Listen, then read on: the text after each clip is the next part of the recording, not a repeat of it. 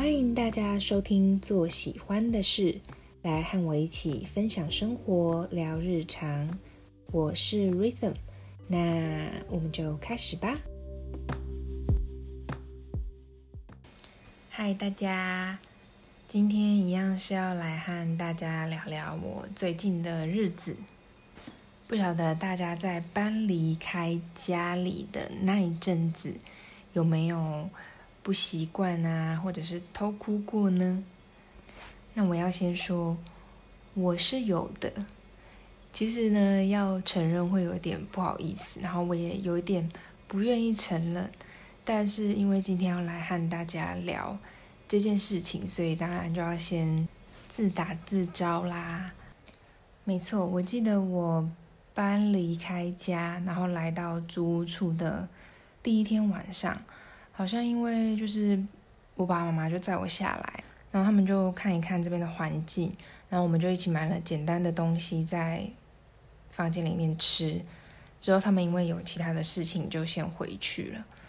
然后那个晚上我就是面对了我的呃两个行李箱，然后还有一个还待整理的房间的时候。我就觉得有一点孤单吧，所以那天晚上我记得我可能有偷哭，而且我就睡不太好。然后我记得我隔天就只有跟我妈妈说，我好像睡得不太适应，就不敢让她知道，也不好意思说我有偷哭这样子，因为这个其实是我自己的选择嘛。当初我妈妈可是极力的想要把我留在家里，但是因为我就是很想出来看一看，所以我还是做了这个决定。那她也愿意尊重我这一点，我也很感谢。不过就是真正搬出来之后，实际体验了之后，还是会觉得，哎，跟想象中的有不太一样的感觉。当然也会有好的一面，但是哎，不太适应的一面也是有的。那时间就慢慢来到，嗯，第一周的时候，我适应的很好，然后也很喜欢我的实习机构。就像上一集讲到的，我觉得这一切都很新鲜，然后我很像一个探险家一样，会去找什么好吃，然后会去添购一些生活用品。我要分享一件小事，就是有一天我要去买润发露，还有一些其他生活用品。然后逛着逛着，我就也一起买了几罐我平常爱喝的饮料，还有买了一盒冰棒。我发现我结账的那个当下，真的觉得自己的生活很富足，就是很开心。然后去帮自己买生活用品的时候，也会有一种在规划自己生活的感觉，那样的感觉会觉得很踏实，很棒。所以呢，自己搬出来住，真的是可以体验到一些很不同的经验跟感受。那时间就慢慢来到实习的第一周，然后第二周准备要开始接案资商的时候，我就在第一周的礼拜日的那一个晚上，突然状态变得很不好。原本是跟朋友一起在吃晚餐，然后一起聊个天，但是在他们走了之后，我就突然觉得我自己的状态好像整个。丢，这样掉下去的感觉，就是非常非常的突然，我能够感受到那样子状态的变化。然后当下我就在想说，是因为他们突然离开了吗？所以我觉得这个空间、这个房间里面只剩下我，我觉得很孤单，还是因为怎么了？对，然后后来我发现，可能也跟来到新的一个地方的新鲜感逐渐褪去，还有因为我新的一周就。要开始接案，而且是礼拜一的那一天就有案，所以我就很焦虑、很紧张，然后对自己很没有自信，觉得怎么办？我对他可以有帮助吗？等等，就是有很多的担心、很多的担忧这样子。结果之后的第二周，一整周都呈现这样子的状态。但其实案也没有多少，才少少几个而已，并没有排得很密。可是我就。一整周都在担心，就是哦，接下来又有案，然后怎么办？我不晓得我可不可以做得到，然后就是会提前有很多的担忧，所以我接下来也想要来分享说我是怎么样面对我的低潮期的，因为像是第一集的时候在讲无所事事的时候可以怎么办？就有听众跟我反映说，想要知道如何允许自己，有没有什么步骤或者是方法？那这一次在讲低潮期的时候，其实也有一点类似啦，所以我就有试着整理一些我如何度过的嗯方法。但是我觉得我的方法不见得适用于每一个人，大家可以在生活中去慢慢找到自己调试的步骤。嗯，对。所以呢，我觉得第一个方法对我来说就是识别出你在低潮的时候会有的状态。那我呢，就像我前面说的，我会变得对自己很没有自信，然后有很多的担心，也因此呢，会想要依赖人。所以我第二周状态比较低的时候，我就很想回家，很想家人。那也因为我对于自己的自信心变得比较少，所以在低潮的时候，我也会对于自己的决定非常的犹豫不决。然后也会没什么动力做事，所以我发现我在我状态低的时候，我不会发现实动态，我也没有动力录 podcast。因此，大家如果看到我有发现动，或者是我有更新我新的 podcast 集数，就可以知道，哎，我的状态是不错的。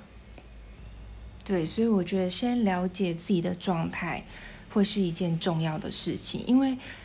呃，唯有你先了解的时候，你才比较不会紧张，你才可以比较淡定的来去面对这一个状态，这一个低潮。那其实就像我上一集有讲到，我的状态有时候是会起起伏伏的，可能诶一周状态好，然后一周状态不好，或者是两周状态好，一周状态不好，就是不太规律啦。但是如果我知道我状态比较不好的时候会是什么模样的话，至少我状态掉下去的时候，我可以知道说，哦，我的低潮可能来了。那这些状态不好可能会有的情况，也是我经过还蛮多次的低潮的时候慢慢整理和发现。所以大家也可以去观察一下，诶，自己在状态比较不好的时候，可能会有什么样的情况出现。那第一点就大概到这边。那第二点呢，我觉得则是可以去观察你做了什么或不做什么，会让自己比较容易陷入那一个低潮的状态。例如我好了，就是我发现我自己如果不写日记，有一段时间不写日记的话。我的状态就会慢慢变不好，因为我每一次状态差的时候，我都会发现，哦，那一阵子我有可能几天都没写日记了，所以我就去推断说，当我不写日记的时候，当我有几天没写日记的时候，我的状态可能就会变不好。那这个因果。关系其实我不太确定啦，而且有时候我就算有规律的写日记，那个状态低潮来的时候，其实还是说来就来，可能是没有什么原因的吼。所以在经历了这样子起起伏伏的状态好一阵子之后，我到后来都会把低潮期视为一个生命自然的韵律，就像有时候天气有寒流，然后有大暑。很热很热的时候，就是天气也会有不同的节气。那我们的心情可能有时候也会像天气一样，时高时低。我也会有很兴奋、很开心的时候。然后那时候我可能会觉得自己很棒，觉得自己很好。可是我也会有状态比较不好的时候，或者是比较平静的时候。那我可不可以也与这样子的状态？好好的共处，来去也珍惜他，然后重视他。也就是他可能没有那么可爱，但是他也是我的一部分的这样子的感觉。那除了去看见低潮状态时候的特征，还有去观察自己做与不做什么，可能会有低潮的状态，还有把它看成是生命自然的一个韵律，还可以怎么？跟他共处，或者是度过呢？我觉得就是在低潮的时候，更要好好照顾自己的身体，因为这是最基本也最重要，但是也最不容易做到的一件事。也就是在低潮的时候，有很多个状态是我们无法预期的，可能有时候像第一集说到的，会一直看手机，因为也没什么动力，也不知道要做什么。那这时候更要就是饿的时候就吃一些东西，然后吃健康一些的东西，然后也要睡得足够，就是尽量让自己在准时的时间上床睡觉，然后起床。就算有的时候会睡得比较不好，但是还是要尽量在平常睡觉的时间上床睡觉。那睡不着的话，我现在有时候会数羊啦，就是。第一只羊，第二只羊，第三只羊，第四只羊，就是很基本、很小、很简单的方法。就像寒流来的时候，我们会多加件衣服；然后很热大暑来的时候，我们会撑阳伞、擦防晒，保护自己一样。在低潮的时候，也更要好好照顾自己。那已经做到自己能做的话，我们就慢慢的等待这一个状态过去。那同时也不要忘记，就像《流星说》里面有说到的一句话：情绪啊，还有感受，是我们体验这个世界的天赋。所以感受是没有对错的，有任何的情绪，有任何的感受，都是很正常的一件事情。因为有了这些感受，因为有了这些体验，所以我们更能够认识自己，更能够了解自己。嗯，大概就是这样。今天就先到这边，大家拜拜。